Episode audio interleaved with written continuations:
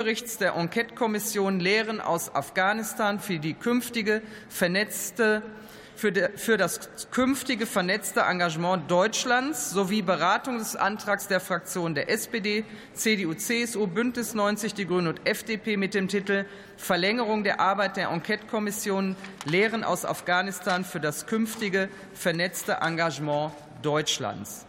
Für die Aussprache wurde eine Dauer von 68 Minuten beschlossen.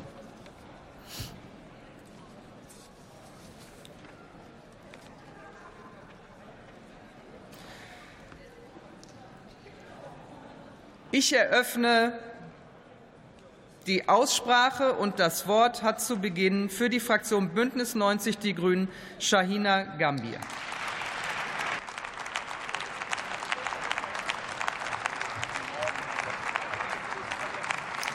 Sehr geehrte Frau Präsidentin, liebe Kolleginnen, verehrte Sachverständige auf den Tribünen. Vor 900 Tagen sahen wir das chaotische Ende des Einsatzes in Afghanistan. Nach 20 Jahren scheiterte die letzte internationale Mission vor den Augen der Weltöffentlichkeit. Den zahlreichen zivilen und militärischen Einsatzkräften sind wir zu tiefer Dankbarkeit verpflichtet.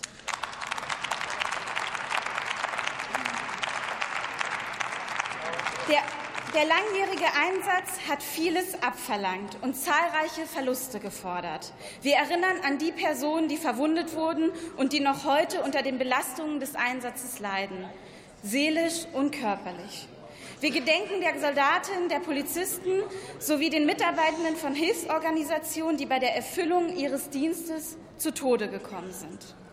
Wir gedenken genauso den unzähligen afghanischen Opfern unter der Zivilbevölkerung, unter den Ortskräften sowie unter den Sicherheitskräften. Das Gedenken mahnt uns zum Handeln und aus unserer Dankbarkeit müssen Taten folgen. Wir stehen Wir stehen zu der Verantwortung, die wir als Abgeordnete mit unseren Entscheidungen tragen, gegenüber den Menschen in Afghanistan, gegenüber den Einsatzkräften, die vor Ort waren und gegenüber denen, die wir zukünftig in Missionen schicken werden. Unsere Arbeit in der Enquete-Kommission zeigt, wie ernst wir diese Verantwortung als Parlament nehmen. Die Erkenntnisse unserer bisherigen Aufarbeitung sind so vielfältig wie die Perspektiven, die in die Arbeit der Enquete geflossen sind. Afghanistan und die Bundesrepublik waren durch Jahrzehnte des Austausches miteinander verbunden. Trotzdem ist es nicht gelungen, das daraus entstandene Wissen effektiv zu nutzen. Das hatte gravierende Folgen. Es herrschte Unkenntnis, eine große Unkenntnis über die afghanische Gesellschaft, ihre Geschichte und ihre Machtstrukturen. Unsere ersten Soldaten wurden ohne einen genauen Auftrag und ohne die notwendige Vorbereitung nach Afghanistan geschickt. Zudem wurden kritische Entwicklungen während des Einsatzes nicht rechtzeitig erkannt oder es bestanden widersprüchliche Angaben. Bedrohungsszenarien wie das Erstarken der Taliban fanden im politischen Berlin nicht das notwendige Gehör.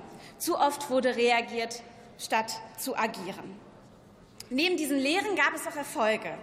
Gesund, die Gesundheitsversorgung konnte stabilisiert werden und das, äh, und das Bildungssystem verbessert werden. Eine ganze Generation junger Afghaninnen wurde laut und setzte sich selbstbewusst für ihre Rechte ein.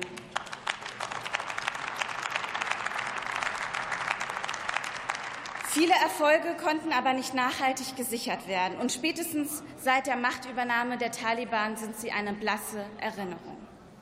Die bisherige Arbeit macht deutlich, wir haben Nachholbedarf im exekutiven und legislativen Bereich. Zwischen den beteiligten Ressorts gab es zwar Absprachen, es fehlte aber ein gemeinsames Ziel. Und auch wir als Parlament sind unserem Kontrollauftrag nicht ausreichend nachgekommen. Wir müssen hier zukünftig differenzierter und selbstkritischer agieren.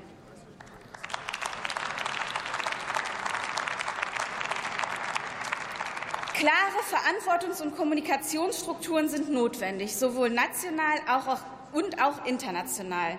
Eines muss klar sein. Verantwortung darf nie wieder in den Tiefen der Berliner Bürokratie verschwinden.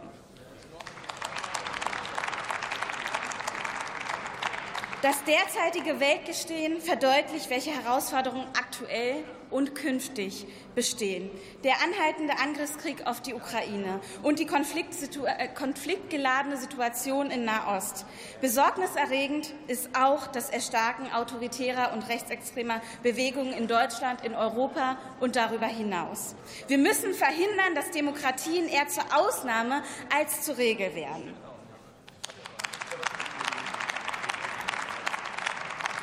Wir dürfen nicht mehr unser Handeln nur kurzfristig ausrichten, denn so laufen wir Gefahr, versäumte Prozesse aufholen zu müssen. Das Pendel zwischen internationalem Krisenmanagement und Landes- und Bündnisverteidigung muss endlich aufhören zu schwingen.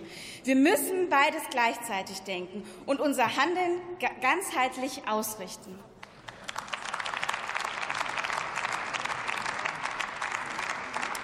Zivile und militärische Ansätze müssen ergänzend gedacht und umgesetzt werden, als fester Teil außenpolitischen Handelns.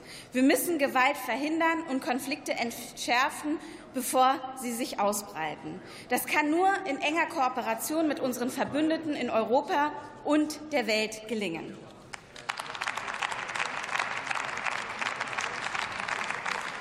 Ich möchte zum Schluss meinen Dank an diejenigen richten, die ihre Einblicke in zahlreiche Sitzungen mit uns geteilt haben, an die Soldatinnen, Polizistinnen, Wissenschaftlerinnen und zivilen und diplomatischen Kräfte. Vor allem, vor allem aber an die vielen afghanischen Stimmen. Jetzt geht es darum, aus diesen und weiteren Sichtweisen strategische Empfehlungen zu erarbeiten. Mein Dank gilt aber ganz besonders den Sachverständigen der Enquete-Kommission, die uns in ihrer Expertise unterstützt haben, ohne die dieser Zwischenbericht nicht möglich gewesen wäre. Herzlichen Dank.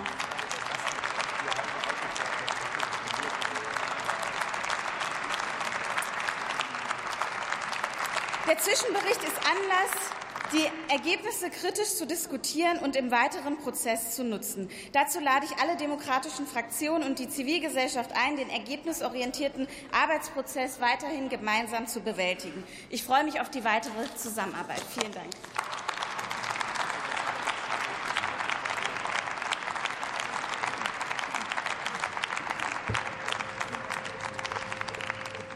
Als nächster hat das Wort für die CDU-CSU-Fraktion Peter Bayer. Frau Präsidentin, meine sehr geehrten Damen und Herren, verehrtes Sekretariat der Enquete-Kommission und verehrte Sachverständige auf der Tribüne. Ja, Anfang der Woche haben wir den Zwischenbericht der Enquete-Kommission Afghanistan vorgelegt. Damit ist das Kapitel die Arbeit der Enquete-Kommission in Bezug auf Afghanistan beendet. Ab jetzt gilt es, in die Zukunft zu blicken. Die Enquete-Kommission hat von diesem Haus nicht eine nicht geringere Aufgabe aufgetragen bekommen, als das zukünftige vernetzte Engagement in den Blick zu nehmen und nicht nur Lehren zu ziehen, sondern auch konkrete Empfehlungen auszusprechen. Damit beschäftigen wir uns schon, damit haben wir begonnen, meine Damen und Herren. Die nationale Sicherheitsstrategie ist im letzten Jahr von der Bundesregierung vorgestellt worden. Auch hier spielt die Enquete-Kommission bei ihrer Arbeit ab jetzt eine Rolle, weil die Ableitungen, die in der nationalen Sicherheitsstrategie eben fehlen, die werden zum Teil jetzt durch die Enquete-Kommission in ihrer Arbeit ausformuliert werden müssen. Aber ich will mich in meiner Rede im Wesentlichen den Menschen des Einsatzes widmen und sie in den Blick nehmen. Nach den Terroranschlägen auf das World Trade Center, auf das Pentagon und andernorts in den Vereinigten Staaten vom 11. September 2001 versprach die damalige Bundesregierung unter Kanzler Gerhard Schröder die uneingeschränkte Solidarität mit den Freunden in den USA.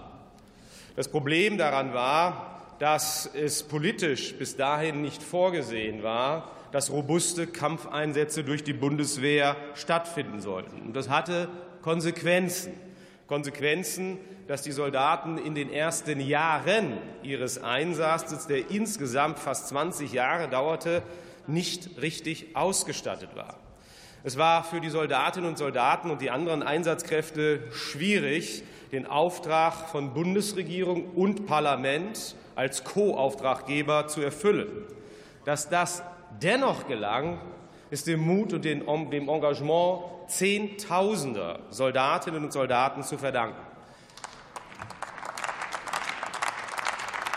Sie haben mit hohem persönlichen Risiko unter widrigsten Bedingungen fernab ihrer Heimat, fernab von Familie diesen Einsatz versucht umzusetzen, versucht, die vor Ort vorgefundenen Einsatzrealitäten mit den politischen Vorgaben aus Berlin in Einklang zu bringen.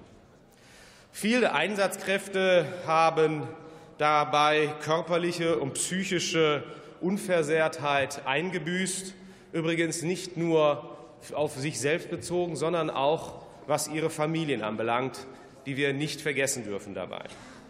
Umso bitterer Umso bitterer wiegt der abrupte Abzug im August 2021.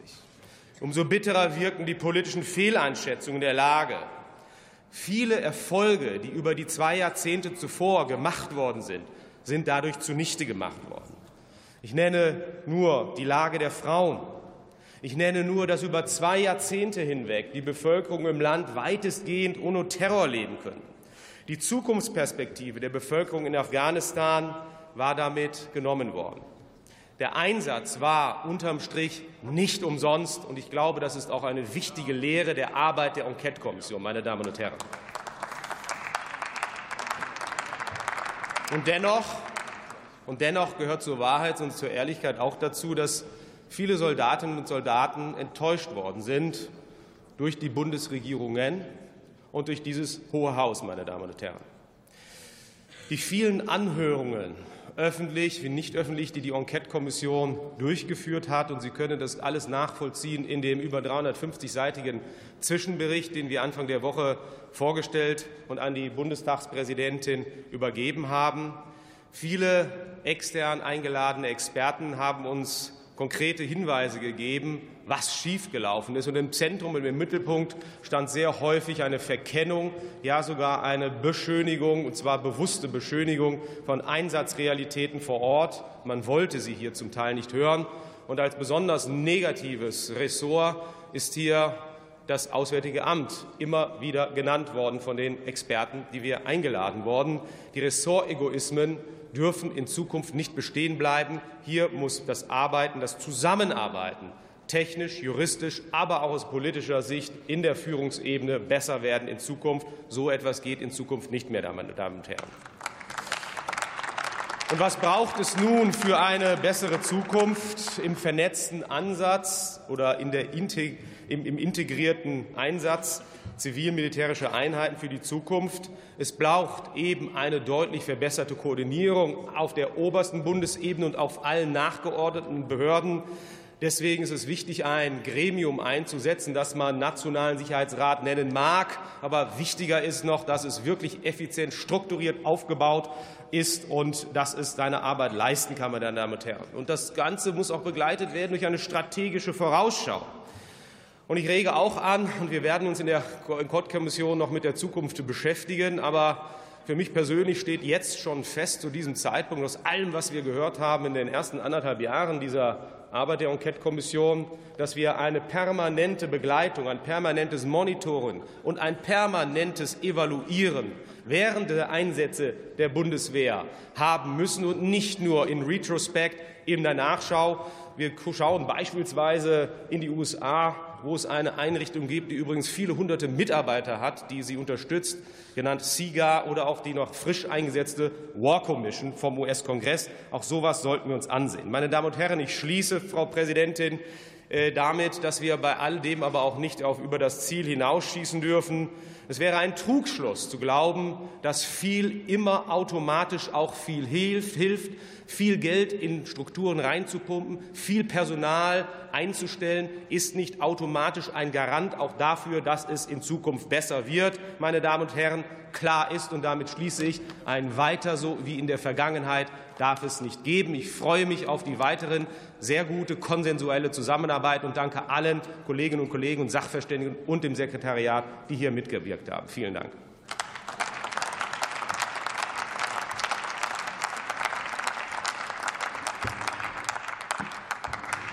Als nächster hat das Wort für die SPD-Fraktion Michael Müller.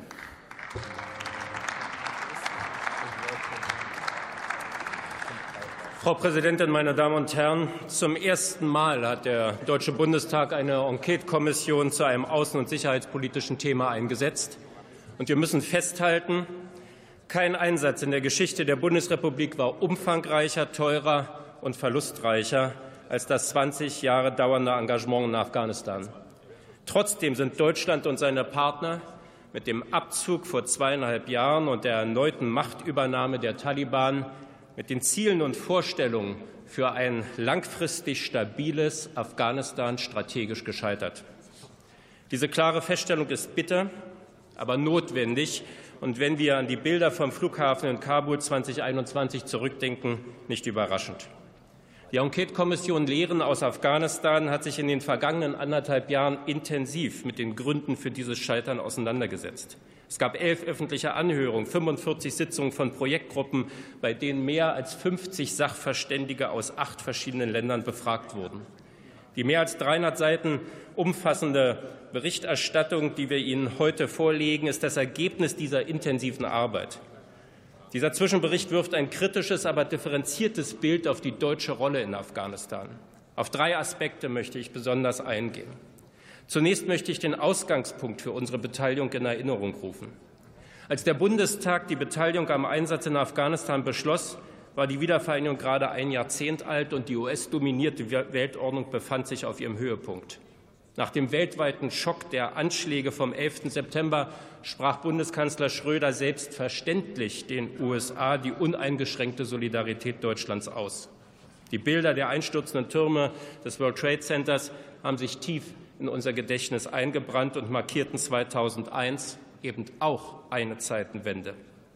Nicht nur der Druck in der NATO ließ durch Bushs entweder ihr seid für uns oder gegen uns wenig Spielraum und Vorbereitungszeit, auch die konkrete Bedrohung durch Anschläge machte ein Handeln erforderlich. Ich erinnere an die Anschläge in Madrid, Paris, London, vereitelte Versuche in Deutschland und schließlich den Terroranschlag auf dem Berliner Breitscheidplatz. All das hat uns die Bedrohung durch islamistische Gruppierungen immer wieder schmerzlich vor Augen geführt.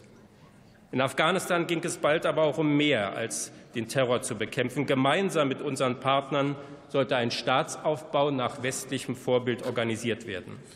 Für eine solche Transformation von Staat und Gesellschaft fehlte es der in der internationalen Gemeinschaft an einer langfristigen und realistisch umsetzbaren Strategie und den nötigen Ressourcen. Die dafür notwendige Auseinandersetzung mit der Kultur, Geschichte, Tradition Afghanistans hat nicht im notwendigen Maße stattgefunden. Wir haben das Land und seine Entscheidungsstrukturen nie richtig verstanden, möglicherweise bis heute nicht. Wir haben uns zu stark auf die großen Städte und die dortigen Eliten konzentriert. Traditionelle Hierarchien und Sozialstrukturen, regionale Besonderheiten und lokale Machtverhältnisse haben zu wenig Berücksichtigung gefunden. Der zweite Punkt, den ich hervorheben möchte, ist der Umgang mit Kritik und der Warnung vor Fehlentwicklungen. Denn die gab es. Als 2008 der damalige SPD-Vorsitzende Beck empfahl, über Gespräche mit moderaten Taliban nachzudenken, wurde er mit Kritik und Hohn überzogen. Heute wissen wir, dass die Rolle und der zunehmende Einfluss der Taliban und ihr Rückhalt in der afghanischen Gesellschaft unterschätzt wurde und die Ausgrenzung vom politischen Prozess wohl ein Fehler war. In einer Anhörung formulierte es ein Sachverständiger gar als Ursünde. Ähnlich verhält es sich mit Warnung zur Ausrüstung der Bundeswehr, dem Verhältnis zwischen zivilen und militärischen Ressourcen oder der Kritik am Vorgehen des US-Militärs bei der Terrorbekämpfung. Daraus müssen wir lernen. Wir müssen in Zukunft bereit sein, früher auf Kritik und Fehlentwicklung zu reagieren. Dazu braucht es insbesondere ein realistisches, ressortübergreifendes Gesamtbild, gerade für das Parlament, das über die Einsätze ja entscheidet. Schließlich möchte ich festhalten, dass trotz der kritischen Bestandsaufnahme auch Erfolge durch unser Engagement festgestellt wurden. Zwei Jahrzehnte konnten Afghaninnen und Afghanen etwas Positives erleben. Die Kindersterblichkeit wurde deutlich reduziert, zahlreiche Frauen und Mädchen hatten Zugang zur Bildung und die Infrastruktur des Landes wurde massiv verbessert. Krankenhäuser, Straßen, Energie, Wasserversorgung sind von der Machtübernahme der Taliban ja nicht verschwunden. Vor allem aber bleibt das Erleben von Freiheiten gerade für Frauen und Mädchen. Und das, meine Damen und Herren, war nicht sinnlos, war nicht umsonst. Aus Perspektive der deutschen Außenpolitik lässt sich festhalten, Deutschland hat sich als verlässlicher Verbündeter gezeigt und mit der Ausrichtung der Petersberger Konferenzen zum Beispiel auch als aktiver, international sichtbarer diplomatischer Akteur. Unser Dank, liebe Kolleginnen und Kollegen, gilt den deutschen Soldatinnen und Soldaten, Polizistinnen und Polizisten sowie zivilen Einsatzkräften, die ihren Dienst geleistet und zum Teil große Opfer gebracht haben. Und unvergessen bleiben natürlich die Gefallenen und Verwundeten. Meine Damen und Herren, aus Erfahrungen, identifizierten Fehlern und Teilerfolgen erwächst die Verantwortung, es in Zukunft besser zu machen. Die Rolle Deutschlands ist heute eine andere als 2001. Die Weltlage ist eine andere. Als größte Volkswirtschaft Europas und international respektierter Akteur wird zu Recht erwartet, dass wir uns diplomatisch, humanitär, entwicklungspolitisch und auch militärisch engagieren. Das Zeitalter wachsender Multipolarität wird instabiler und krisenanfälliger sein.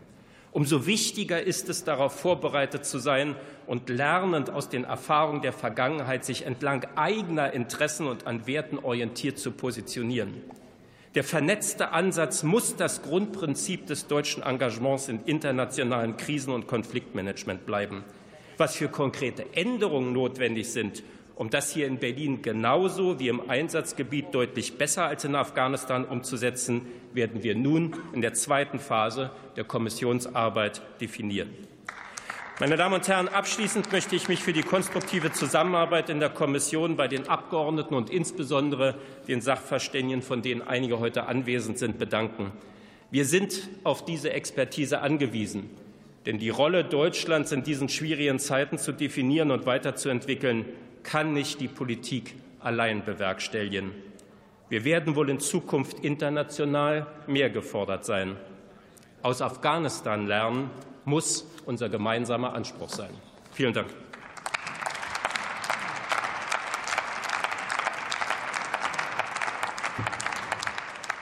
Bevor ich den äh, nächsten Redner aufrufe, komme ich zurück zu Zusatzpunkt 23 zur namentlichen Abstimmung. Ist noch ein Mitglied im Hause, das noch nicht abgestimmt hat?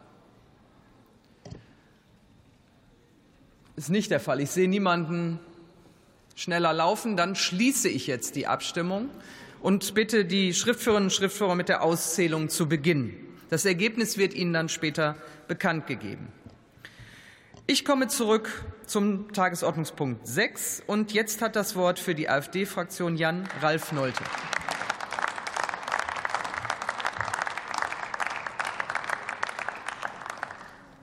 Sehr geehrte Frau Präsidentin, sehr geehrte Damen und Herren! Fast 20 Jahre dauerte der deutsche Afghanistan-Einsatz. 93.000 Bundeswehrsoldaten nahmen daran teil, dienten in 76 Kontingenten.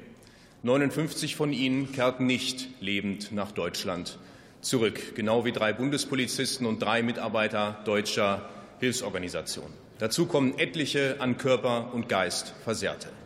Nicht am Haushalt, sondern am Schicksal dieser Menschen können wir den wahren Preis für den Afghanistan-Einsatz ablesen.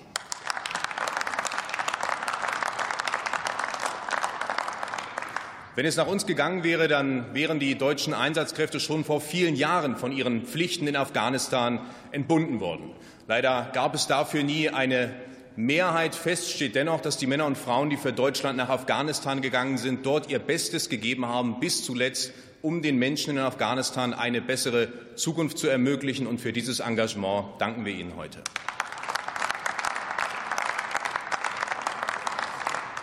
Der Zwischenbericht ist eine kritische Bestandsaufnahme möglich geworden durch die konstruktive gemeinsame Arbeit der verschiedenen Fraktionen.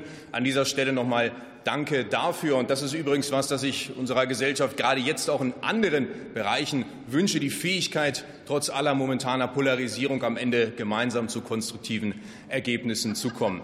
Ich will zwei Dinge herausgreifen. Zum einen ist der Afghanistan-Einsatz deutlich zu positiv dargestellt worden von den verschiedenen Bundesregierungen. Der Grund dafür ist gewesen, dass das Hauptziel eben nicht gewesen ist, die Mandatsziele umzusetzen. Das klappte ja auch einfach nicht, sondern es ging im Kern darum, den USA die eigene Treue zu beweisen und um in der Bevölkerung die Zustimmung dafür zu generieren, den Afghanistan-Einsatz immer weiter fortzuführen, hat man die tatsächliche Lage in Afghanistan eben deutlich optimistischer dargestellt, als es eigentlich gerechtfertigt gewesen wäre. Fachleute konnten das in Wirklichkeit so längst nicht mehr mittragen.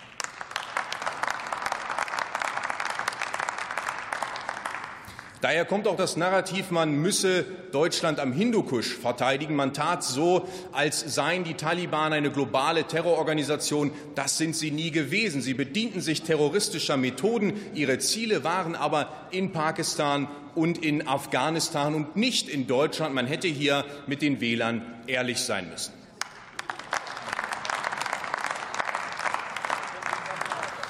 Und der zweite Punkt ist, dass dieser Ansatz, diese Idee, wir gehen mal von außen in einen völlig kulturfremden Raum hinein, verändern die Gesellschaft nach westlichem Vorbild, demokratisieren sie in Windeseile, bringen denen unsere Werte und Normen. Das ist typisch, das ist ein unrealistischer Ansatz.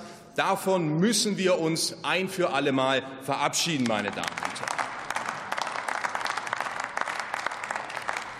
Die Welt wird ja nicht ruhiger, eher im Gegenteil. Internationales Krisenmanagement bleibt also auch in Zukunft ein Thema, aber man muss da zukünftig mit realistischen Strategien rangehen. Um dafür eine Grundlage zu liefern, arbeiten wir auch in Zukunft weiter in der Enquete-Kommission, um einen guten Abschlussbericht am Ende vorzulegen, der hilft, Deutschland dafür zu wappnen.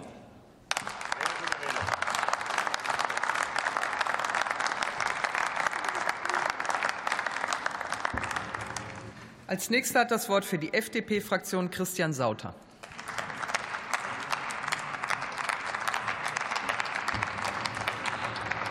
Sehr geehrte Frau Präsidentin, sehr geehrte Frau Wehrbeauftragte, Kolleginnen und Kollegen! Die Enquete-Kommission Lehren aus Afghanistan für das künftige vernetzte Engagement Deutschlands hat den umfangreichsten deutschen Einsatz erstmals aufgearbeitet, und der Zwischenbericht liegt vor. Mit weit über 300 Seiten ist dies nun dokumentiert. Am Montag wurde der Zwischenbericht in der Enquete-Kommission beschlossen und der Öffentlichkeit zugänglich gemacht. Die Aufarbeitung umfasste sowohl den militärischen als auch den zivilen Anteil des Einsatzes gemäß des Einsetzungsbeschlusses. Zunächst gilt der Dank an die Sachverständigen der Enquete-Kommission für ihre Arbeit sowie den Experten, die jeweils zu den Themen angehört wurden, und dem Sekretariat für die Unterstützung. Damit beendet die Enquete-Kommission den ersten Teil ihres Auftrags, die Aufarbeitung des Einsatzes. Sie, begeht, sie geht nun in, zweiten, in die zweite Phase über und damit zu den Lehren und Schlussfolgerungen. Der heutige Zwischenbericht ist die Grundlage dafür. Sein Umfang zeigt auch die Komplexität des Einsatzes, der mit rund 20 Jahren fast eine Generation umfasste. Er machte deutlich, dass es Erfolge und auch erreichte Zwischenziele gab, aber am Ende dennoch mit der Machtübernahme der Taliban im Jahr 2021 so deutlich und auch umfassend gescheitert ist. Die Bundeswehr hat im deutschen Anteil die Hauptlast getragen. Über 90.000 deutsche Soldaten dienten in Afghanistan, manche auch mehrmals, jeweils mandatiert durch das Parlament. Die Bundeswehr ist Parlamentsarmee und deshalb war auch die Aufarbeitung so wichtig. Neben der Bundeswehr waren tausende Polizisten, Beamte und zivile Hilfskräfte im Einsatz. Ihre Leistung gebührt gleichermaßen eine fundierte und tiefgreifende Befassung. Der vorliegende Bericht stellt erstmals eine komplette parlamentarische Aufarbeitung dar und zeigt aber auch, weshalb der Einsatz am Ende gescheitert ist. Eine umfassende politische Strategie, die über den Einsatzzeitraum hinaus realistische Ziele setzte und dafür ausreichend angepasste Mittel zur Verfügung stellte, fehlte. Das Spannungsfeld Staatsaufbau und Terrorismusbekämpfung wurde nicht hinreichend und langfristig betrachtet. Der Zwischenbericht kommt zu dem Schluss, dass der vernetzte Ansatz in dieser Form nicht erfolgreich war. Er stellt zudem fest, dass der Begriff in der heutigen definierten Form zu Beginn gar nicht vorhanden war dazu beigetragen hat, dass eine ressortübergreifende Evaluierung während des Einsatzes systematischer und selbstkritischer hätte stattfinden müssen, teilweise überhaupt nicht stattgefunden hat. Zum politisch-strategischen hat zudem auch beigetragen, dass der Austausch und die Ressortabstimmung der beteiligten deutschen Ministerien unzureichend und nicht koordiniert war. Koordinierungsstrukturen wie zum Beispiel ein nationaler Sicherheitsrat, so die Erkenntnisse zahlreicher Experten, fehlten. Grundlegende Kenntnisse über Strukturen des Einsatzlandes, wie beispielsweise das erheblich ausgeprägte Stadt-Land-Verhältnis und Stammesstrukturen, wurden nicht ausreichend berücksichtigt und Beschwerden regelmäßig deutscher Kommandeure bezüglich Einsatzregeln und Bewaffnung wurden nicht ausreichend berücksichtigt. Demgegenüber sind auch positive Elemente des Einsatzes zu benennen. Nicht alles war und ist schlecht. Besonders in der ersten Phase war die Terrorbekämpfung erfolgreich. Zugang zu Bildung wurde einer Generation von jungen Menschen zuteil. Mädchen und Frauen durften erstmals daran teilhaben. Zum Schluss danke ich auch im Namen meiner Fraktion allen Einsatzkräften und gedenke allen Opfern. Die Verluste waren erheblich. Hieran muss immer wieder erinnert werden. Eine ganze Soldatengeneration wurde durch den Einsatz geprägt. Viele sind daraus auch gestärkt hervorgegangen. Aber klar ist auch, kein Einsatz hat mehr Spuren hinterlassen in unserer Gesellschaft, aber ganz besonders bei unseren Soldaten, ihren Familien und Angehörigen. Viele leiden heute noch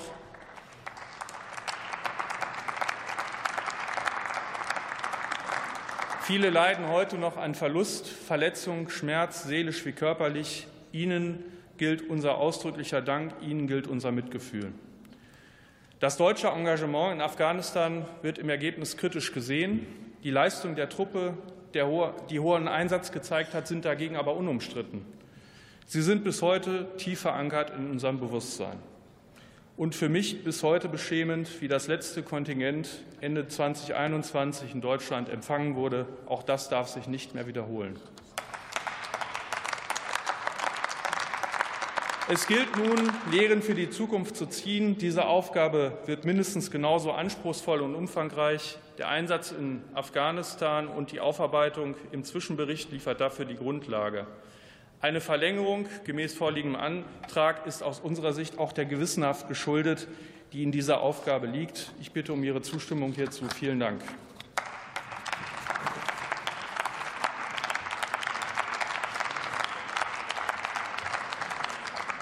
Bevor ich den nächsten Redner aufrufe, äh, möchte ich das Ergebnis der namentlichen Abstimmung bekannt geben zur Beschlussempfehlung des Vermittlungsausschusses zu dem Gesetz zur Stärkung von Wachstumschancen, Investitionen und Innovation sowie Steuervereinfachung und Steuerfairness auf den Drucksachen 20-10410 abgegebene Stimmkarten 645, mit Ja haben gestimmt 377, mit Nein haben gestimmt 267, Enthaltungen eine.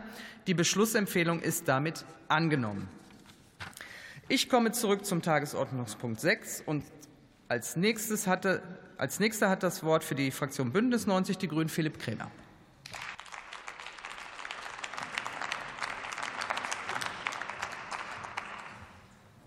Ja, sehr geehrte Frau Präsidentin, Frau Wehrbeauftragte, sehr geehrte Kolleginnen und Kollegen, liebe Sachverständige der Kommission auf der Tribüne. Der Afghanistan-Einsatz ist gescheitert. Und dennoch gab es persönliche Schicksale, die mir sehr nahe gegangen sind, weil sie zeigen, dass es on the ground viel Menschliches gab in Afghanistan. Zum einen ein Kampfretter der Luftwaffe. Er hat gemeinsam mit fünf weiteren Kameraden im November 2016 die KSK bei der Evakuierungsoperation von deutschen Staatsbürgern beim deutschen Generalkonsulat in Masai Sharif unterstützt. Für diese Mission erhielten sie jahrelang keine angemessene Anerkennung. Erst nach mehrfacher Nachfrage und Prüfung durch das BMVG konnten wir im letzten Jahr gemeinsam eine nachträgliche Auszeichnung erwirken. Bis heute bis heute leidet er an einer posttraumatischen Belastungsstörung und somit immens an den Folgen des Einsatzes. Zum anderen habe ich mich mit einem afghanischen Local getroffen, der von 2010 bis 2021 für die GEZ und die KfW in Afghanistan gearbeitet hat. Seit 2021 lebt er mit, seinen, mit, seiner Frau und seinen vier Kindern in Deutschland und arbeitet hier als Programmmanager bei der Patrip Stiftung. Diese unterstützt den Wiederaufbau in Pakistan, Afghanistan und Tadschikistan. Aufgrund von Reisebeschränkungen für afghanische Staatsbürger und eines bisher fehlenden deutschen Passes ist es ihm nicht möglich, von Deutschland aus dringend notwendige Projektreisen in die afghanischen Nachbarländer zu unternehmen und seine Arbeit in der Region fortzusetzen. Die beiden Schicksale verdeutlichen zwei wichtige Ergebnisse unseres Zwischenberichts. Erstens, das deutsche Engagement in Afghanistan war nicht nachhaltig. Teilerfolge in den Bereichen Gesundheit und Infrastruktur sowie die Arbeit von Organisationen wie der Patrip Stiftung konnten wichtige Beiträge zum Wiederaufbau leisten. Wenn allerdings ein etablierter afghanischer Mitarbeiter einer deutschen Stiftung keine Projektreisen mehr in die Region anreisen, äh, antreten darf, dann zeigt es ein Kernproblem des Engagements in Afghanistan. Zu kurz gedacht.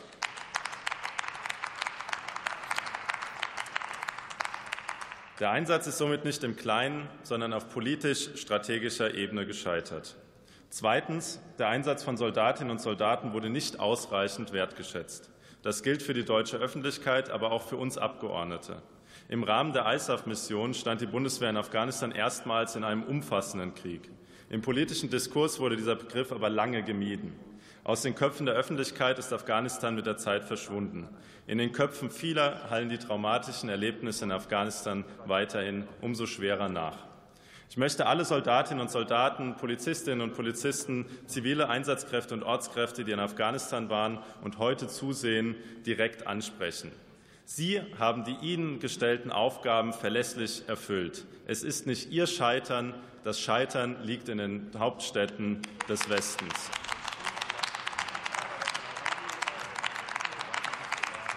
Zum ersten Mal haben wir einen deutschen Auslandseinsatz parlamentarisch aufgearbeitet. Bereits während des Einsatzes hat unter anderem Winnie Nachtwey, MdB AD und Sachverständiger unserer Kommission eine offene und selbstkritische Analyse gefordert. Dieses Hohe Haus hat das damals aber wiederholt abgelehnt. Deutschlands Parlament ist weltweit wie kaum ein zweites mit umfangreichen Kompetenzen in Bezug auf seine Streitkräfte ausgestattet.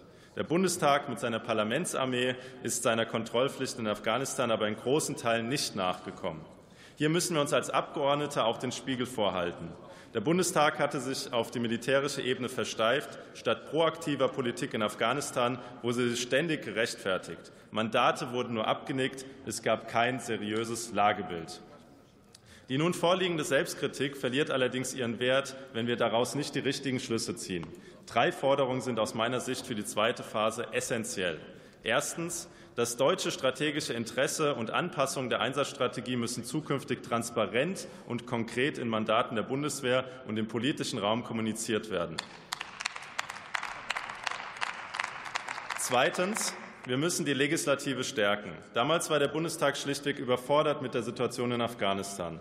Um uns für künftige Krisen und Konflikte besser aufzustellen, brauchen wir ein parlamentarisches Gremium zur Kontrolle der einzelnen Bundeswehrmandate.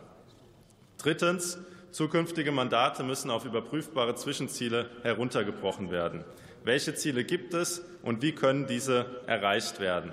Welche politischen sowohl zivilen Aspekte, welche Szenarien müssen mitgedacht werden, welche Erfolgsmarker müssen gesetzt werden? Diese gesteckten Zwischenziele müssen regelmäßig wissenschaftlich evaluiert und die Maßnahmen entsprechend angepasst werden. Meine Damen und Herren, zwei Jahre nach Ende der europäischen Friedensarchitektur, wie ich sie noch kennengelernt habe, ist es wichtig, dass wir uns selbst vergewissern und für uns die Herausforderungen der Zeit aufstellen. Afghanistan dient dabei als mahnendes Beispiel. Herzlichen Dank.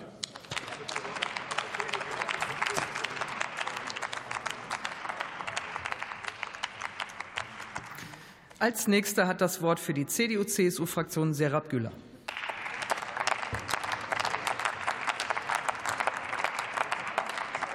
Sehr geehrte Frau Präsidentin, sehr geehrte Kolleginnen und Kollegen, lassen Sie mich vielleicht zwei Sachen aufgreifen, die hier gerade schon genannt worden sind. Das Erste, wir seien in eine fremde Kultur eingedrungen. Und das Zweite von meinem Vorredner, der Einsatz sei gescheitert. Und ich möchte das gerne ein bisschen einordnen, ob diese 20 Jahre man komplett tatsächlich von einem Scheitern sprechen kann und ob sie tatsächlich umsonst waren. Lassen Sie mich Ihnen Beispiele geben, die genau das Gegenteil belegen. In diesen 20 Jahren ist es gelungen, dass die Säuglingssterblichkeit halbiert wurde. Es gab einen Rückgang, was das Thema Analphabetismus betrifft, und es gab einen Zugang zu Energie und sauberem Wasser. Viele Mädchen und Frauen hatten den Zugang zu Schule, zu Bildung. Und sich dann hier hinzustellen und zu sagen, das sei gescheitert, wird dem Ganzen, glaube ich, nicht gerecht. Es gab Erfolge in diesen 20 Jahren, was uns Hoffnung machen muss, und ich möchte das an dieser Stelle auch noch mal unterstreichen, ist, von 2000 bis 2020 wuchs die afghanische Bevölkerung von knapp 21 auf 36,6 Millionen Menschen. Und 61 Prozent davon sind heute jünger als 25 Jahre. Das heißt nichts anderes. Nach 2001 ist in diesem Land eine Generation groß geworden, die eine gewisse Prosperität und Sicherheit erlebt hat und etwas anderes als die enge und düstere Welt einer islamistischen Diktatur. Und das macht Hoffnung, dass man sich daran klammert und dass diese junge Generation genau wieder dahin zurück will, was sie in diesen 20 Jahren in diesem Land auch erfahren durfte. Und insofern sind das, glaube ich, Dinge, die uns davon abhalten sollten, diese 20 Jahre komplett schlecht zu reden. Lassen Sie uns aber von dem allgemeinen Einsatz durchaus zur deutschen Verantwortung kommen. Wie haben wir als Deutschland eigentlich diese 20 Jahre begleitet? Und auch in Zeiten, in denen wir uns indem wir unsere Verteidigungskapazitäten auf Landes- und Bündnisverteidigung fokussieren müssen, dürfen wir das internationale Krisenmanagement nicht aus den Augen verlieren. Es bleibt geboten, auch außerhalb des Bündnisgebiets nachhaltig zu stabilisieren, um präventiv die Sicherheit in Europa zu garantieren. Es stellt sich folglich nicht die Frage nach dem Ob, sondern vor allem nach dem Wie, wie wir diese Einsätze gestalten. Nachdem in vielerlei Hinsicht das deutsche Engagement durchaus kritisch und an manchen Stellen auch meinetwegen gescheitert, als gescheitert zu definieren, dass man das so definieren kann. In Afghanistan muss die Bundesregierung trotzdem die Lehren ziehen, was gescheitert ist.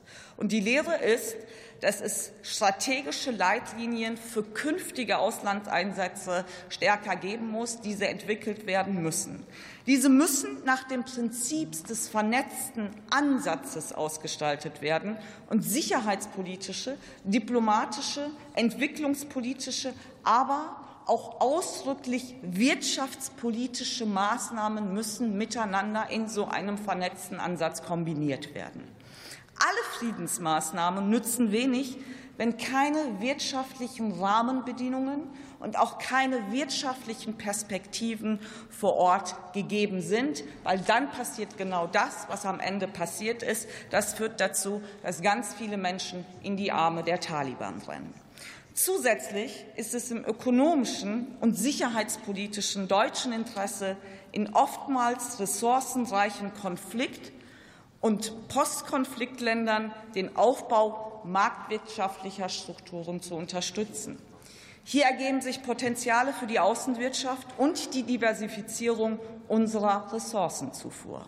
Die entscheidende Frage unserer Arbeit aber lautet, wie lässt sich diese Vernetzung der unterschiedlichen Einsatzfacetten ausgestalten? Vernetzung bedeutet nicht, nebeneinander herzuagieren, sondern Koordination Absprachen, gemeinsames Planen. Denn nur so wird ein Einsatz, auch das Engagement, ganzheitlich garantiert.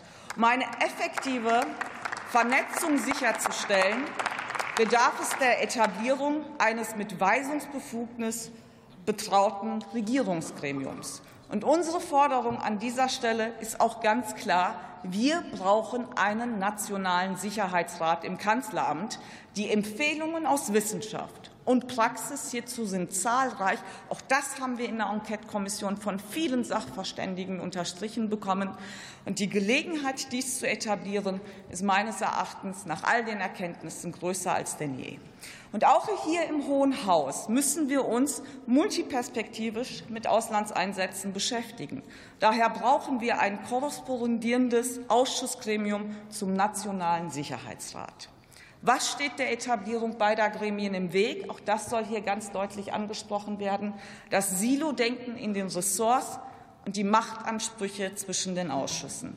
Liebe Kolleginnen und Kollegen, hier geht es um nachhaltige Friedenssicherung in der Welt und nicht zuletzt auch um unsere eigene Sicherheit. Da müssen die Zuständigkeitsstreitigkeiten auch einfach mal hinten angestellt werden. Was lehrt uns die Arbeit in der Kommission noch? Bevor es in den Einsatz geht, müssen klare und vor allem realistische, überprüfbare, Ziele formuliert werden. Dazu muss der Einsatzort auch kontextualisiert werden. Und die Regierung muss fragen, wo gehen wir hin? Wie sieht das politische, ökonomische, soziale Umfeld aus? Wie die geopolitische Situation, wie hat sich der Einsatzort historisch entwickelt. Ich glaube, das sind alles Lehren, die wir hier gemeinsam ziehen können, jetzt für die zweite Phase unserer Arbeit auch stärker in den Fokus nehmen müssen. Ich bedanke mich bei all den Kolleginnen und Kollegen für die konstruktive, gute Zusammenarbeit in der Enquete-Kommission und vor allem auch für die Sekretariat, für all die Arbeit, die Sie mit uns haben und letztendlich uns auch abnehmen. Herzlichen Dank.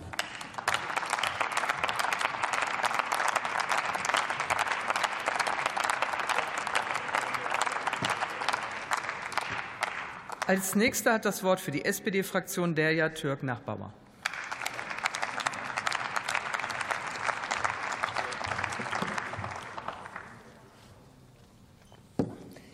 Sehr geehrte Frau Präsidentin, liebe Kolleginnen und Kollegen! Man sagt, es gibt Momente in der Geschichte, die wie Scheidewege sind. Der Überfall Russlands auf die Ukraine ist ein solcher Moment, wo es nachher nicht mehr so ist wie vorher. Genau wie der 11. September 2001 es in dieser Geschichte war. In der Folge von den Anschlägen des 11. September sahen wir den längsten, härtesten und leider auch verlustreichsten Einsatz der Bundeswehr in unserer Geschichte. Heute in der aktuellen Geschichte. Heute in einer Zeit, die nach aufrichtiger Selbstreflexion verlangt, steht die Enquete-Kommission sinnbildlich für einen Wendepunkt in Sachen Selbstkritik. Der internationale Einsatz in Afghanistan, der im Jahr 2001 begann, zielte ursprünglich darauf ab, die Taliban zu entmachten, die Al-Qaida-Strukturen zu zerstören und ein stabiles demokratisches Regierungssystem zu etablieren. Über die Jahre hinweg waren zahlreiche Länder unter der Führung der NATO und der Vereinigten Staaten in unterschiedlichen Kapazitäten beteiligt, darunter auch Deutschland, das sich mit militärischen und auch zivilen Beiträgen engagierte. 2001, zu Beginn des internationalen Engagements, standen die Voraussetzungen für die Herausbildung demokratischer Verhältnisse in Afghanistan gar nicht einmal schlecht. Mit großem Enthusiasmus beteiligten sich die Afghaninnen und Afghanen an der Loya Jirga und stimmten für eine neue Verfassung. Eine Loya Jirga ist eine Versammlung, die für die Beratung und Entscheidungsfindung über zentrale Themen oder die Diskussion von Friedensabkommen oder für die Bestätigung einer neuen Regierung äh, einberufen wird. Sie wurzelt tief in der afghanischen Kultur und Geschichte und symbolisiert auch das Streben nach Konsens und nationaler Einheit. Vor allem spiegelt sie auch die komplexe Struktur Afghanistans wider, in der Stammes- und Gemeinschaftsloyalitäten eine ganz besondere Rolle spielten. Einige afghanische Stimmen erzählten, dass der Moment, in dem ihr Traum von Demokratie an ihre Grenzen geriet, der war, als der ehemalige US-Botschafter und die UN an den Tisch für ein neues Afghanistan neben den gewählten Delegierten in der Loya Jirga auch zahlreiche Warlords platzierte. Warlords, die sich zuvor in, bei Kriegsverbrechen beteiligt hatten. Warlords, die leider auch nicht entwaffnet worden sind. Die Afghaninnen hatten den Eindruck, dass der Westen den Teufel mit dem Belzebub austreiben wollte. Diese soziokulturelle Komplexität in Afghanistan haben wir nicht ausreichend berücksichtigt. Das war ein Fehler. Es gibt ein afghanisches Sprichwort, das sagt, ohne die Tiefe des Wassers zu kennen, zieh deine Stiefel nicht aus. Wir haben die Stiefel ausgezogen. Und von Willy Brandt kam der Satz, näher bei den Menschen. Mit Blick auf unsere Arbeit in der Enquete-Kommission müssen wir leider feststellen, dass es an der Nähe zu diesen Menschen in Afghanistan zum Teil gemangelt hat. Es sind die Menschen vor Ort, die ihr Land und die zugrunde liegenden Konflikte am besten kennen. Sie sagen, was sie brauchen. Das bedeutet unter dem Strich, dass wir die Bevölkerung von Anfang an hätten besser einbinden müssen. Mit dem von der lokalen Bevölkerung akzeptierten Meinungsführern wurde nicht geredet. Das haben wir heute schon gehört. Man hätte, so die Auffassung vieler Expertinnen und Experten, heute auch mit den gemäßigten Taliban reden sollen. Die hatten sich ja nicht in Luft aufgelöst und die waren ja nicht einfach weg. Diese lokalen Meinungsführer hatten Macht. Sie entschieden über die Akzeptanz oder Ablehnung der durchgeführten Maßnahmen um demokratische rechtsstaatliche Strukturen aufzubauen.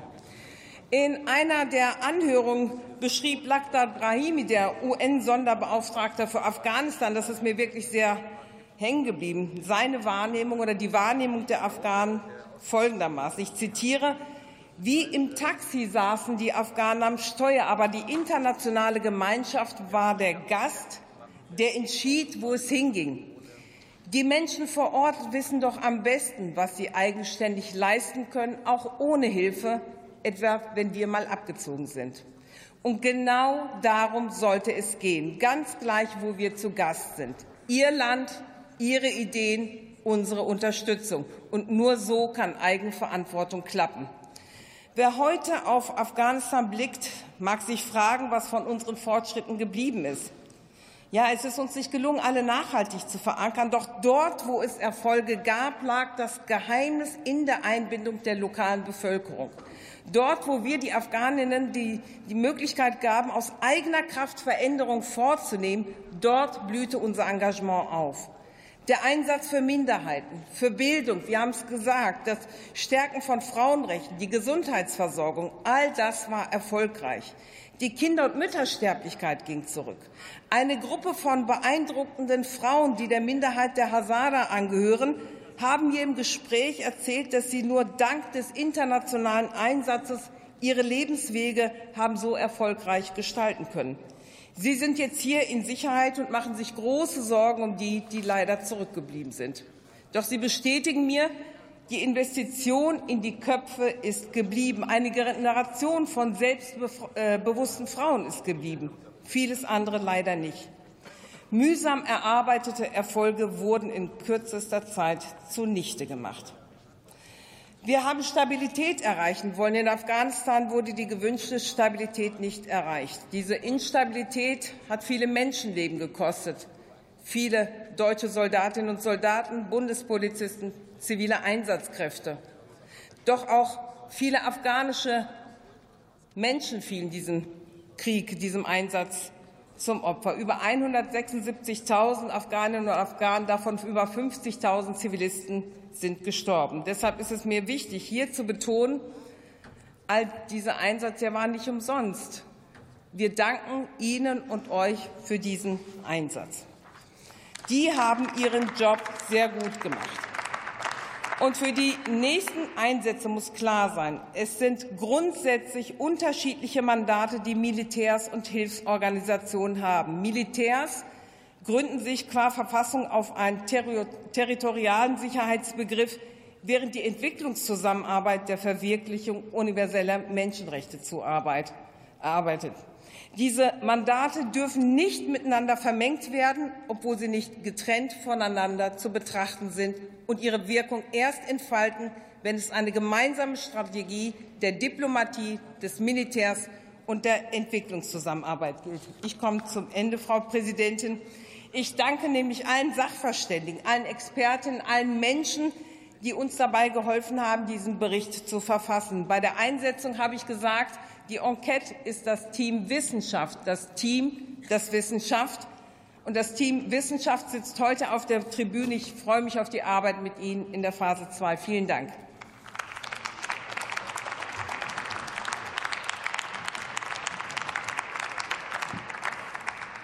Als nächster hat das Wort für die AfD-Fraktion Joachim Wundrath.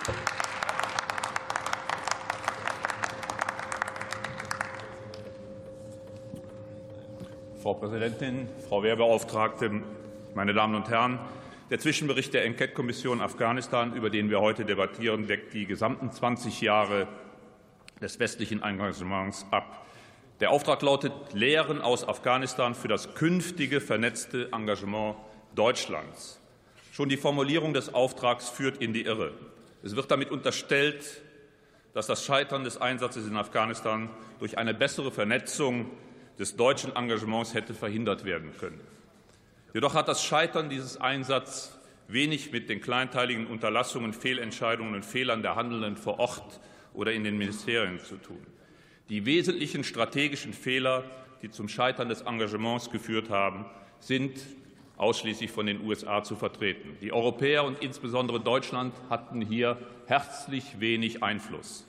So hat der damals designierte Präsident Hamid Karzai noch vor der Petersberg-Konferenz im Oktober 2001 vorgeschlagen, moderate Taliban-Vertreter in die Zukunft Afghanistans einzubinden, wie es die dortige Kultur der Konfliktbeendigung verlangt.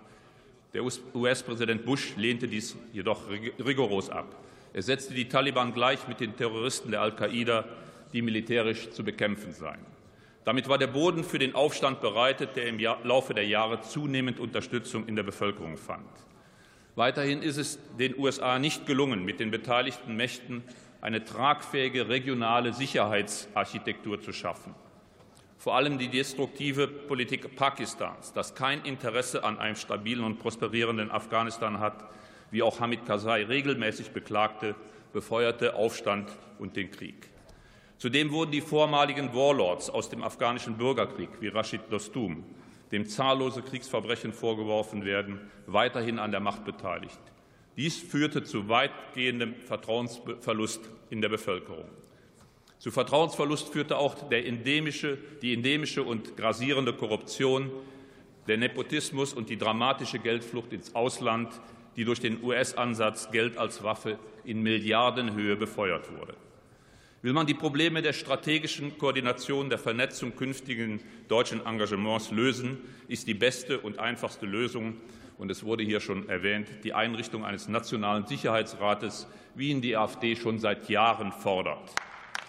Und die erste Lehre für uns aus dem gescheiterten Afghanistan-Einsatz muss heißen, dass Bündnissolidarität allein für einen militärischen Einsatz außerhalb des Bündnisgebietes in kulturfremden Ländern nicht ausreicht. Vielmehr müssen vitale nationale Interessen berührt sein. Und das waren sie in Afghanistan nicht. Nein, Deutschland wurde nicht am Hindukusch verteidigt. Der angerichtete Schaden dagegen ist immens, die Bilanz verheerend. Fast 200.000 Tote, unzählige Verletzte auf allen Seiten fast 400.000 afghanische Flüchtlinge allein in Deutschland, Tendenz weiter steigend. Dies alles muss nun zur Erarbeitung der richtigen Folgerungen führen. Daher stimmen wir der Verlängerung der Arbeit der Enquete-Kommission zu. Ich bedanke mich für die Aufmerksamkeit.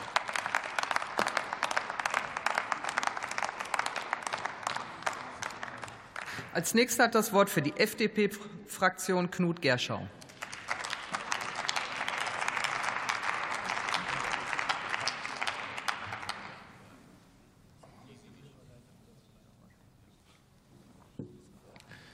Sehr geehrte Frau Präsidentin, sehr geehrte Damen und Herren!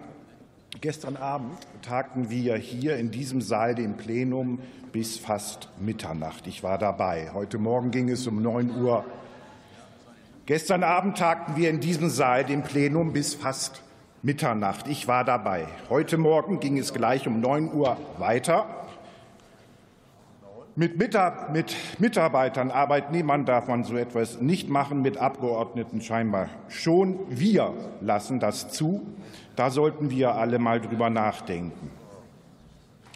Fast 20 Jahre lang hat sich in Deutschland in Afghanistan engagiert. Dabei gab es viel Licht und viel Schatten. Nach über einem Jahr in der Enquete-Kommission möchte ich mich vor allem auf die entwicklungspolitischen Aspekte konzentrieren, die ein integraler Teil des Einsatzes waren. Um einen besseren Überblick zu bekommen, habe ich eine Befragung bei den entwicklungspolitischen Durchführungsorganisationen vorgenommen. Die Frage war, was ist vor Ort gut gelaufen? Was sollte man künftig anders machen? Verschiedene Problemfelder konnten identifiziert werden. Problemfeld 1. Unterschiedliche Motive der westlichen Regierung. Die Bundesregierung wollte in erster Linie der Bevölkerung helfen, während die USA siegen wollten. Wir wollten primär die Lebensverhältnisse der Menschen vor Ort verbessern und darüber die Situation vor Ort stabilisieren, während die USA mehr auf die Bekämpfung des Terrors fokussiert war. Problemfeld 2. Während des Einsatzes war die Kommunikation zwischen den deutschen Ministerien unzureichend. Es fanden keine strategischen Diskussionen statt. Das Verteidigungsministerium war sehr dominant und konnte schnell finanzielle Mittel bereitstellen. Hier waren das Ministerium für wirtschaftliche Zusammenarbeit und das Auswärtige Amt deutlich benachteiligt. Entwicklungszusammenarbeit und humanitäre Hilfe waren aber auch zudem nicht strikt getrennt. Die Umsetzung der Mittel war nicht eindeutig zugewiesen. Dies führte zu vielen Reibereien und Rivalitäten zwischen den beteiligten Ministerien. Problemfeld 3. Die Bundeswehr hat in Afghanistan Aufgaben übernommen, die nicht zu ihrem eigentlichen Auftrag passten, denn sie bauten auch Brunnen und Schulen. In der Praxis konnten die Anteile des Militärs nicht klar vom Engagement der zivilen entwicklungspolitischen Organisationen abgegrenzt werden. Hierdurch wurde Vertrauen verspielt, und wir haben die Arbeit dieser Organisationen sogar gefährdet. Das ist inakzeptabel. Was habe ich noch gelernt? Wir haben neben anderen internationalen Gebern große finanzielle Mittel für Afghanistan bereitgestellt. Dies führte dazu, dass die Geber ihr Geld mit Nachdruck sinnvoll einsetzen wollten. Aber auf lokaler Ebene wusste man zu häufig nicht, wie eigentlich. Und zu viel Geld fördert dann Korruption. Deswegen muss künftig der Mitteleinsatz besser konkretisiert werden. Was ist möglich, was ist sinnvoll? Flexibilität ist gefordert. Es hat sich herausgestellt, in der Praxis haben bescheidene, lokal eingebettete Projekte mit unmittelbaren, greifbaren Nutzen für die Bevölkerung am besten funktioniert. Sie sind effektiver als Großprojekte, die einfach dem Land übergestülpt werden. Das bringt mich zu Problemfeld Nummer vier. Wir haben die afghanische Bevölkerung in der Tat nicht ausreichend studiert und sie bei der Gestaltung von Vorhaben nicht genug einbezogen. Rückblickend hätte man von Anfang an dafür sorgen müssen, dass die lokale Bevölkerung Projekte langfristig eigenständig übernehmen kann. Konsequenz also zuhören, auf die Wünsche und Bedürfnisse eingehen, nicht auf die Umsetzung unserer Idealvorstellungen drängen. Das waren erste Ergebnisse. Ich freue mich auf Phase 2. Vielen Dank für Ihre Aufmerksamkeit.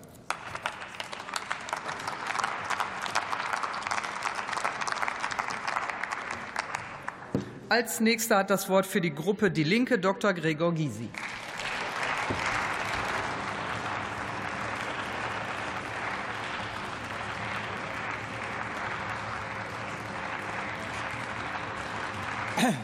Frau Präsidentin, liebe Kolleginnen und Kollegen! Der Zwischenbericht der Enquetekommission zu Afghanistan beschreibt das komplette Scheitern der Beteiligung Deutschlands am Krieg. CDU, CSU, SPD, FDP und Bündnis 90 Die Grünen waren strikte Befürworter des Krieges. Der damalige SPD-Fraktionsvorsitzende Peter Struck erklärte, dass wir unsere Freiheit am Hindukusch verteidigen da die Bundeswehr inzwischen abgezogen ist, kann ich nicht feststellen, dass dadurch unsere Freiheit gefährdeter ist.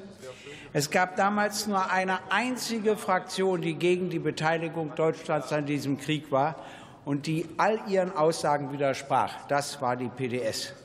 Sie behaupteten, Afghanistan würde demokratischer werden. Dauerhaft könnten dort dann Mädchen zur Schule gehen und eine Berufsausbildung erhalten. Der Terror würde wirksam bekämpft werden. Ich habe damals gesagt, dass man mittels Krieg weder die Kultur noch die Religion eines Landes verändern kann. Ich wies darauf hin, dass schon Großbritannien und später die Sowjetunion den Krieg in Afghanistan verloren haben und dass es auch der NATO so ergehen wird. Sie haben dies als Unsinn zurückgewiesen, nur dazwischen gerufen. Wenn Sie jetzt wenigstens wollten, dass etablierte Politik wieder glaubwürdiger wird, hätten Sie hier Ihre schweren Fehleinschätzungen deutlicher zugeben und erklären müssen, dass die damalige PDS als einzige Recht hatte. Ja, denn Sie, aber es ist wahr und Sie können eine Wahrheit nicht akzeptieren. Das macht Politik so unglaubwürdig. Dazu sind Sie nicht bereit. Sie muscheln sich so durch. 17,3 Millionen Steuergelder hat uns dieser Krieg gekostet. Über 93.000 Soldaten, Milliarden, ja, ich hoffe, ich habe es richtig gesagt, über 93.000 Soldatinnen und Soldaten waren am Einsatz, von denen viele bis heute die Kriegstraumata nicht verarbeiten konnten. 59 Bundeswehrangehörige verloren ihr Leben. Bisher hier nicht gesagt. Tausende afghanische Zivilistinnen und Zivilisten, auch Kinder, wurden im Zusammenhang mit den Kämpfen verletzt und getötet. Ich erinnere an das Massaker von Kunduz. Nicht eines der von Ihnen genannten Ziele dieses Krieges wurde erreicht. Die Taliban stehen als Sieger da und ihre Herrschaft ist noch umfassender. Die Rechte von Frauen sind jetzt noch eingeschränkter. Auch der islamistische Terrorismus hat seine Gebiete gefunden. Ich stelle fest, dieser Krieg wurde 20 Jahre lang gegen die Mehrheitsmeinung der Bevölkerung geführt.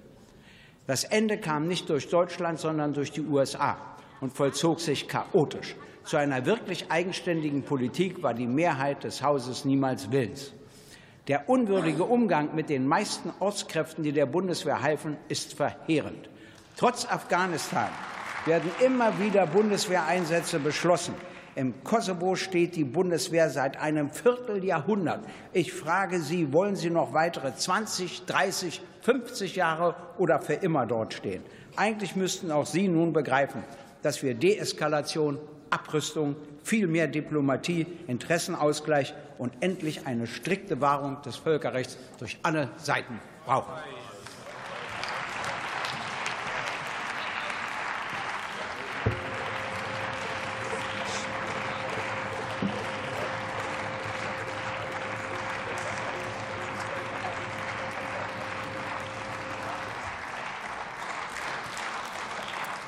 Als nächster hat das Wort für die SPD-Fraktion Christoph Schmid.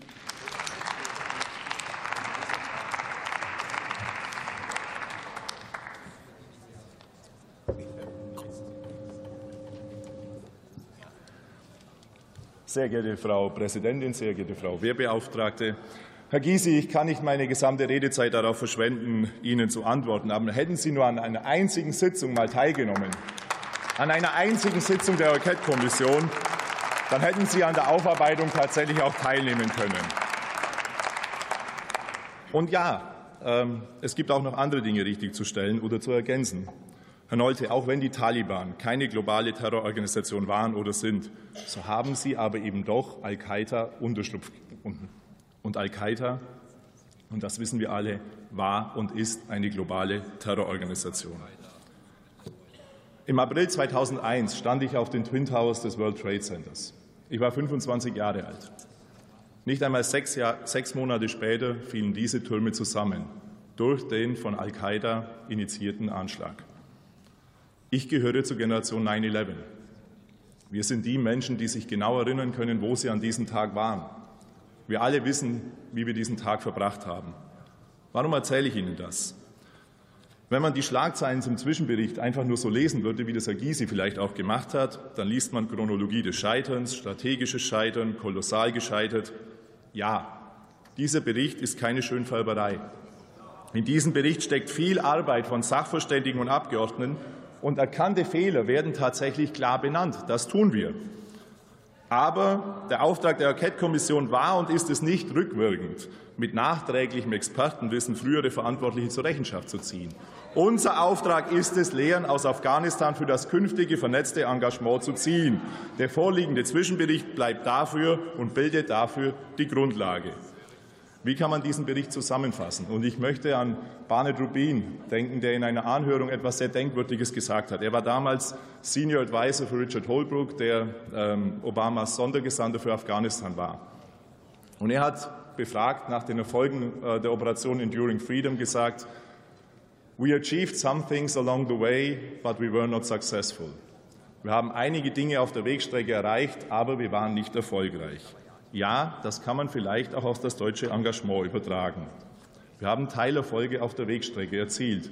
Und Sarah Bühler und der Türk Nachbar haben die, glaube ich, auch eindrücklich geschildert. Aber diese Teilerfolge waren Ergebnis der Arbeit von Soldatinnen und Soldaten, Polizistinnen und Polizisten, von zivilen Helferinnen und Helfern. Nicht alle kehrten wieder zurück. 59 Soldaten der Bundeswehr, mehrere Polizisten und zivile Helfer verloren ihr Leben. Viele Menschen kehrten beschädigt an Leib oder Seele zurück. All diesen Menschen und ihren Angehörigen gebührt unser Dank und ein ehrendes Gedenken. Wir sind ihnen aber auch zu mehr verpflichtet, nämlich kluge Lehren aus dem Zwischenbericht zu ziehen. Kluge Lehren sind erster Auftrag für Phase 2, aber ein paar Dinge zeichnen sich ab. Klug ist es, künftig strategischer zu denken. Klug ist es, künftig strukturierter auf wissenschaftliche Expertise zu setzen. Klug ist es, künftig noch mehr auf den integrierten Ansatz zu setzen und deshalb künftig auch im Parlament und in der Regierung weniger in Ressortzuständigkeiten zu denken. Klug ist es aber auch, wenn wir uns künftig vor einem Einsatz darüber unterhalten, wie deutsche Ziele in einem internationalen Einsatz definiert und eingebracht werden können. Und klug ist es natürlich auch, wenn wir alles das, was ich vorher gesagt habe, regelmäßig evaluieren.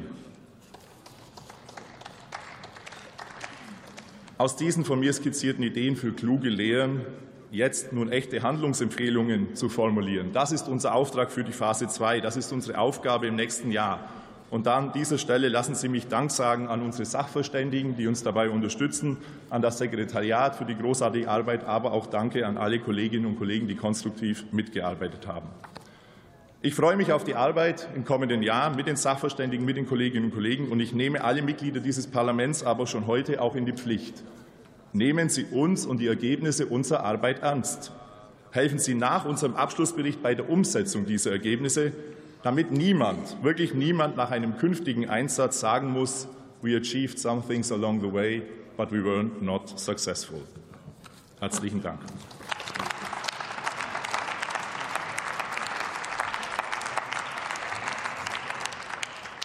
Als nächster hat das Wort für die Gruppe BSW André Hunko.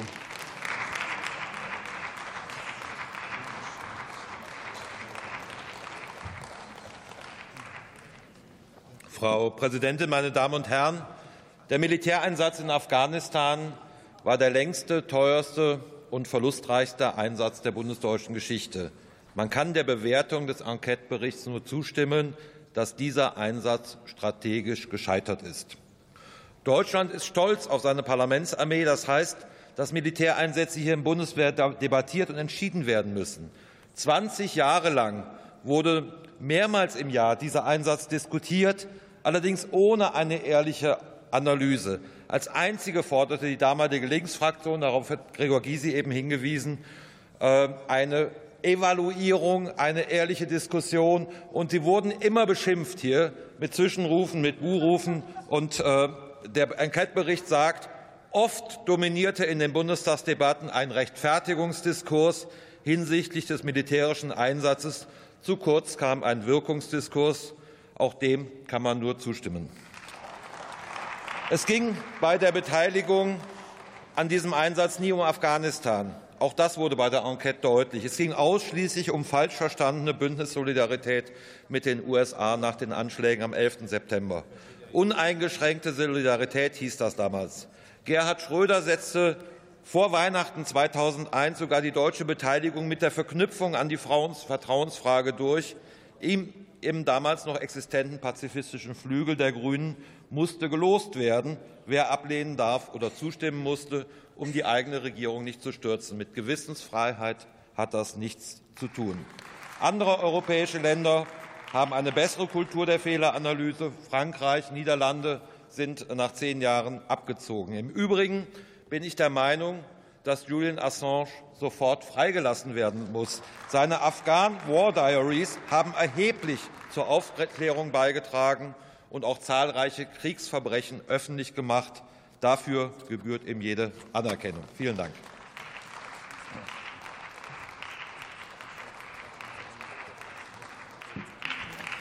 Als nächster hat das Wort für die CDU-CSU-Fraktion Susanne Hiel.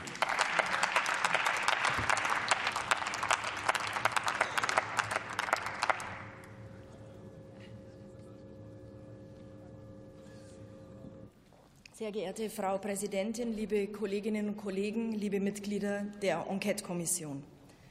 Das ist recht einfach. Es gab ihn schlicht nicht. Also es gab ihn auch nicht abgeschwächt oder ein bisschen, sondern er war nicht da. Das war die ernüchternde Antwort von Brigadegeneral Sembritzky auf die Frage, wie er den vernetzten Ansatz in Afghanistan wahrgenommen hat. Mit dem Einsetzungsbeschluss wurde die Enquete-Kommission aufgefordert, den 20-jährigen Einsatz in Afghanistan unter dem Aspekt der vernetzten Zusammenarbeit aufzuarbeiten um für die Zukunft Lösungen zu entwickeln, damit ein vernetztes Arbeiten zwischen den Ressorts bei zukünftigen Einsatzsätzen gut möglich ist. Vor Ort in Afghanistan gab es keine klaren Absprachen, nicht zwischen den Ressorts und nicht zwischen den internationalen Partnern. Gleichzeitig wurde aber immer wieder darauf hingewiesen, dass der vernetzte Ansatz im Sinn einer Schicksalsgemeinschaft gelebt wurde. So zeichnete sich die Zusammenarbeit vor Ort durch einen gewissen Pragmatismus aus. Der Austausch war aber weder von Berlin gefordert noch gefördert, sondern resultierte aus den Notwendigkeiten vor Ort. Dabei hatte die militärische Seite oft das Gefühl, im zivilen Bereich nicht erwünscht zu sein.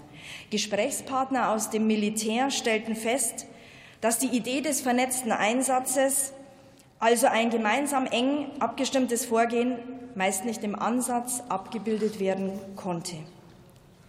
Neben dieser pragmatisch notwendigen Umsetzung eines vernetzten Ansatzes, die zwischen Militär und Zivil nicht immer einheitlich wahrgenommen wurde, gab es noch eine völlig andere Seite, nämlich das Vorgehen in Deutschland, in der Regierung, den Ministerien und dem Parlament. Es wurde bereits in der Regierung nicht ausreichend ressortübergreifend diskutiert und entwickelt.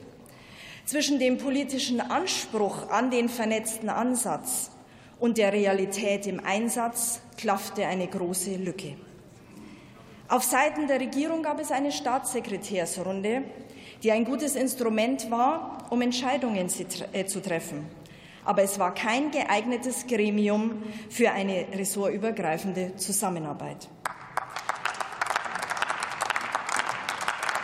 Ein weiteres Manko war, dass die zivile Seite überwiegend in den Händen des Auswärtigen Amtes und des BMZ lag. Weitere Ministerien wie Umwelt, Wirtschaft, Bildung, Wissenschaft oder Verkehr wurden nicht mit einbezogen. Und auch das Interesse der einzelnen Ausschüsse im Einsatz, äh, am Einsatz in Afghanistan war unterschiedlich. Der Verteidigungsausschuss zum Beispiel lud Generalinspekteur Schneiderhahn in fast jede Sitzung ein. Einladungen aus dem Auswärtigen Ausschuss waren selten. Einladungen aus anderen Ausschüssen an ihn gab es nicht. Noch bezeichnender finde ich jedoch, der Generalinspekteur wurde niemals gemeinsam mit anderen Einsatzpartnern im Ausschuss angehört. Es gab also im Parlament keine Gelegenheit, gemeinsam über die Ressorts hinweg gewissermaßen vernetzt Rede und Antwort zu stehen. Doch dieses Vorgehen hat man die Chance vergeben, voneinander zu lernen, Lagebilder kritisch übereinander zu legen, die Barrieren zwischen den Ressorts aufzulösen und den vernetzten Ansatz so in Berlin mit Leben zu füllen. Die mangelnde Abstimmung über die einzelnen Ressorts hinweg führte unter anderem dazu, dass es verschiedene Einschätzungen der Situation vor Ort gab, die in großen Teilen in Berlin nur zur Kenntnis genommen, aber nicht näher hinterfragt wurden und schon gar nicht zu Änderungen in den Abläufen führten. Die Anhörungen haben eines gezeigt. Ressortegoismen sind im Auslandseinsatz fehl am Platz. Es darf nicht sein, dass jeder in Berlin sein eigenes Süppchen kocht und unsere Soldaten, Polizisten und Mitarbeiter ziviler Institutionen dieses dann auslöffeln müssen. Generalleutnant AD Karl Hubertus von Butler hat es wie folgt ausgedrückt. Ich zitiere, ich stelle mir vor, dass wir in einem vergleichbaren Einsatz von vornherein nicht von einem Einsatz der Bundeswehr oder der Soldaten, sondern von uns allen sprechen. Wir alle haben die Verantwortung. Wir als Parlament und auch die Regierung tragen die Verantwortung für die Einsätze. Wir sind dazu aufgerufen, die Voraussetzungen zu schaffen, dass unsere Soldaten, die Polizei und auch zivile Institutionen sich gemeinsam auf ihre Arbeit konzentrieren können und nicht in einer Art Feldversuch, noch dazu im Einsatz, neue Wege beschreiten müssen. Es ist unsere Aufgabe in Berlin, die Grundlage zu legen, damit der vernetzte Ansatz in Zukunft über alle Ressorts hinweg gelingen kann und wir bei künftigen Einsätzen den Beteiligten vor Ort die Chance geben, den Auftrag zum Erfolg zu führen.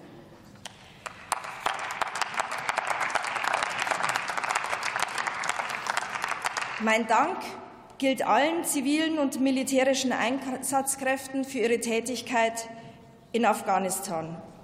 Meine Gedanken sind bei den Einsatzkräften, die in Ausübung ihrer Pflicht ihr Leben lassen mussten.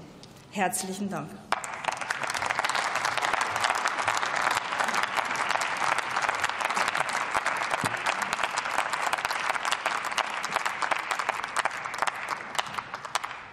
Vielen Dank. Ich schließe die Aussprache. Den Zwischenbericht der Enquete-Kommission Lehren aus Afghanistan für das künftige vernetzte Engagement Deutschlands auf Drucksache 10.400 haben wir zur Kenntnis genommen. Wir kommen zur Abstimmung über den Antrag der Fraktionen SPD, CDU, CSU, Bündnis 90, die Grünen und FDP auf Drucksache 10.374 mit dem Titel Verlängerung der Arbeit der Enquete-Kommission Lehren aus Afghanistan für das künftige vernetzte Engagement Deutschlands. Wer stimmt für diesen Antrag? Das sind die Koalitionsfraktionen, die CDU, CSU und auch die AfD-Fraktion. Wer stimmt dagegen? Niemand. Wer enthält sich? Das sind die beiden Gruppen, sowohl die Linke als auch BSW. Damit ist der Antrag angenommen. Ich rufe nun auf den Tagesordnungspunkt 28 sowie Zusatzpunkt 18.